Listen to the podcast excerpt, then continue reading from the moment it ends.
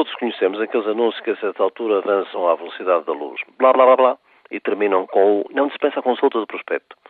Todos conhecemos também aqueles contratos com as letras pequeninas no rodapé, o que tem levado a não poucos equívocos. Alguns verificaram agora que o que assinaram quanto à aplicação das suas pequenas poupanças, designadamente PPRs, afinal não lhes garante o capital investido como estavam convencidos ou como lhes terá sido dito.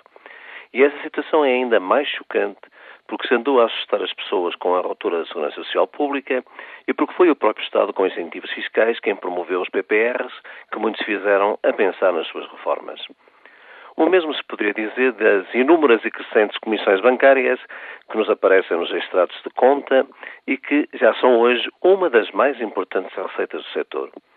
Tudo isto tornou-se mais evidente com a crise e com os escândalos do BCP e do BPN e da não menos escandalosa intervenção no Banco Privado Português, onde não faltaram largos milhões de euros, a contrastar com a ausência de qualquer medida que diretamente valorize o poder de compra das famílias ou com as migalhas dirigidas a preencher a falta de liquidez das pequenas empresas. Talvez por isso, um representante das micro, pequenas e médias empresas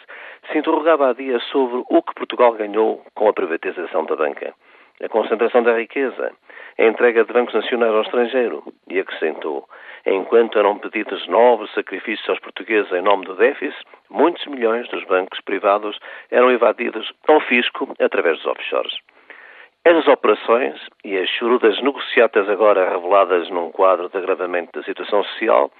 criam o caldo de cultura favorável às explosões sociais de que a Grécia é um exemplo.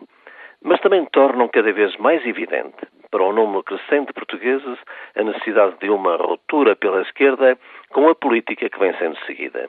São estes os meus votos para